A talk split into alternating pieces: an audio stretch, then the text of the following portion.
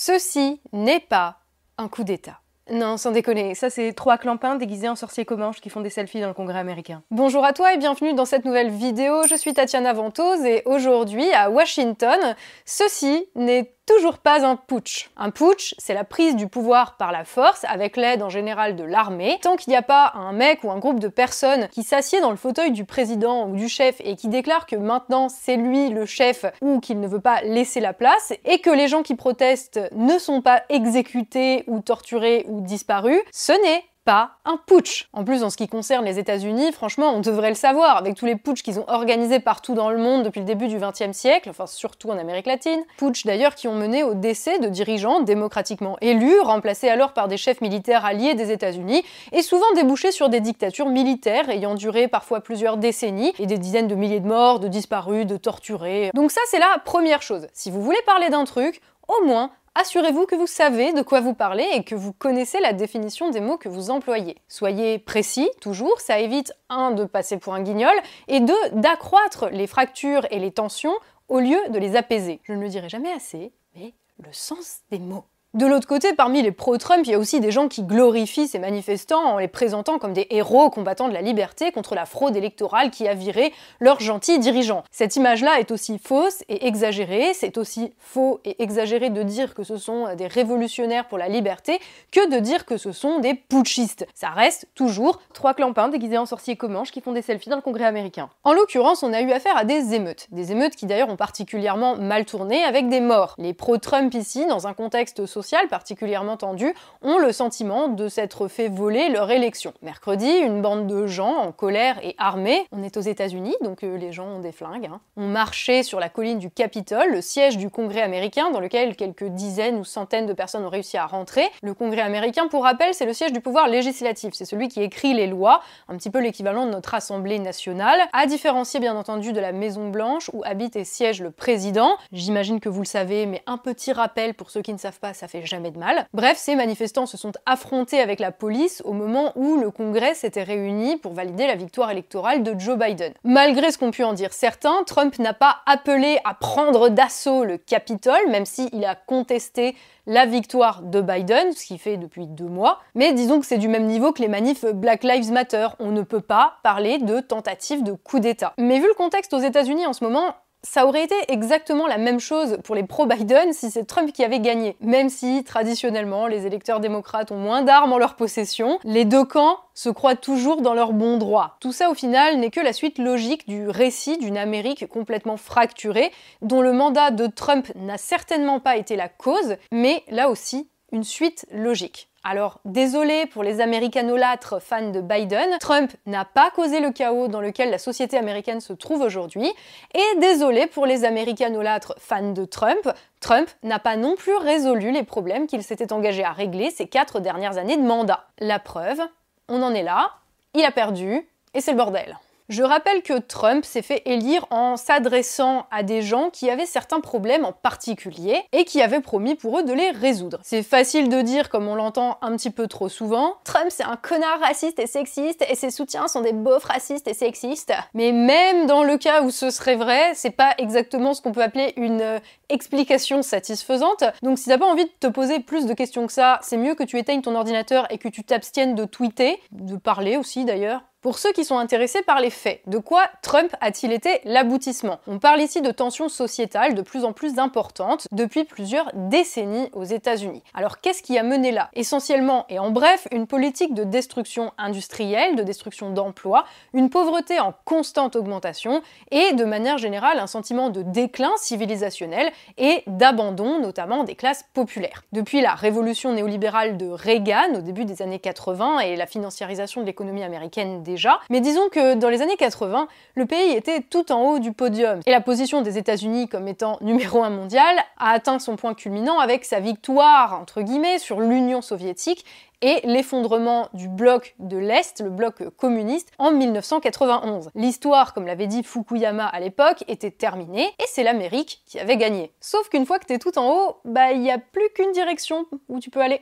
Et tout a commencé à s'accélérer sous Clinton, un président démocrate comme Biden, qui a commencé la politique de désindustrialisation du pays et sa cohorte de délocalisation, avec l'arrivée des lois Clinton pour diminuer la protection sociale des Américains, corrélée avec l'augmentation du nombre de pauvres et le sentiment de déclin des États-Unis en tant que nation qui va avec. Et par-dessus tout, après la crise financière de 2008, qui a mené à la pire récession depuis les années 30, 1,5 million d'Américains se sont retrouvés du jour au lendemain sans maison parce que les banques avaient spéculé sur des créances pas solvables et des prêts financiers douteux. Le but ici, c'est pas de parler de la crise de 2008, mais pour résumer, les banques ont fait n'importe quoi, ont déclenché la plus grosse crise financière mondiale depuis un siècle et ensuite il a fallu les sauver. Aux États-Unis, il y a des quartiers, voire des villes entières, qui ont fait faillite, qui donc n'avaient plus les moyens de payer des services de ramassage des ordures, des pompiers ou la police, et progressivement tout ça s'est dégradé. Pas partout, certes, mais certains quartiers de villes comme Détroit ou Baltimore n'ont de différence aujourd'hui avec des bidonvilles de pays du tiers-monde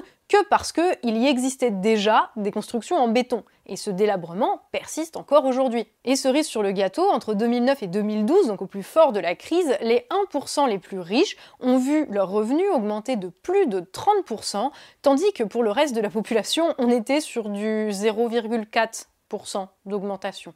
Voilà. Et tout ça, c'est arrivé grâce à George Bush déjà, mais surtout grâce à Obama, qui a donné toujours plus de réductions fiscales aux plus riches. Pour vous donner une idée, depuis 1980 aux États-Unis, les impôts payés par les milliardaires ont diminué de 79% pour les milliardaires pas pour le kidam moyen. Et à la fin de l'ère Obama, la situation sociale aux États-Unis était absolument dramatique. Bien sûr, Obama n'était pas le seul responsable, il était seulement le dernier et celui qui était là pendant la crise. En 2016, en tout cas, culminait la pauvreté, les gens qui se sentaient complètement abandonnés, sans boulot, vivant dans des villes en état de délabrement avancé, sans sécurité sociale, et l'Obamacare, qui est une sorte de couverture maladie universelle qu'Obama euh, avait lancée, a concerné finalement assez peu d'Américains, 22 millions sur 328, pour que cela puisse compenser la misère sociale galopante dans le contexte d'une nouvelle Grande Dépression. Je l'ai déjà dit sur cette chaîne, d'ailleurs je crois que c'était une des premières vidéos de la chaîne, mais les gens qui attribuent la victoire de Trump au fait qu'il y a une majorité de gens racistes et sexistes, en admettant même que c'est la raison pour laquelle ils auraient voté pour Trump, ce qui reste à prouver, on est bien d'accord, hein, se trompent.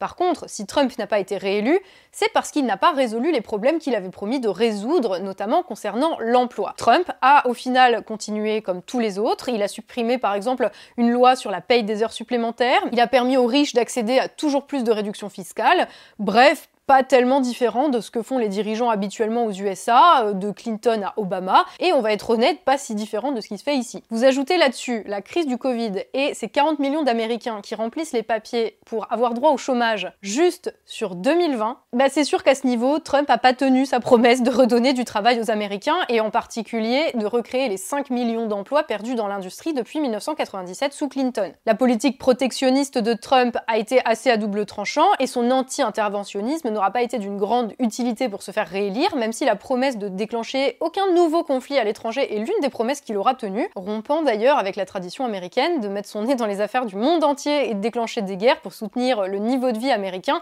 et surtout les bas prix de l'essence pour les voitures. En tout cas, niveau intervention militaire à l'étranger, entre Obama qui a plus fait la guerre que Bush fils et grâce à qui on s'est retrouvé avec Daesh, et Biden qui a promis de renouer avec cette politique interventionniste pendant son discours de victoire.